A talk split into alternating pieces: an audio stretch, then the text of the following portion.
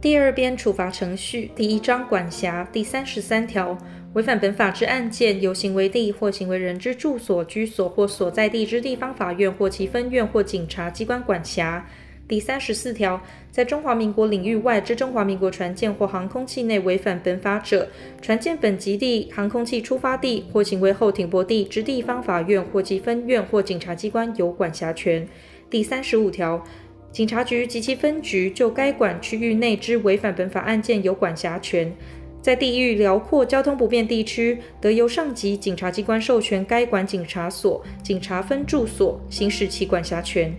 专业警察机关得经内政部核准，就该管区域内之违反本法案件行使其管辖权。第三十六条。地方法院或其分院未处理违反本法案件，视警察辖区及实际需要，分设简易庭及普通庭。第三十七条，地方法院或其分院简易庭（以下简称简易庭），依法官一人独任行之；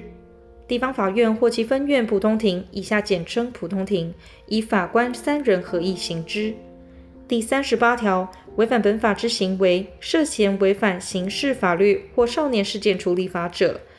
应移送检察官或少年法庭依刑事法律或少年事件处理法规定办理，但其行为应处停止营业、勒令歇业、罚还或没入之部分，仍依本法规定处罚。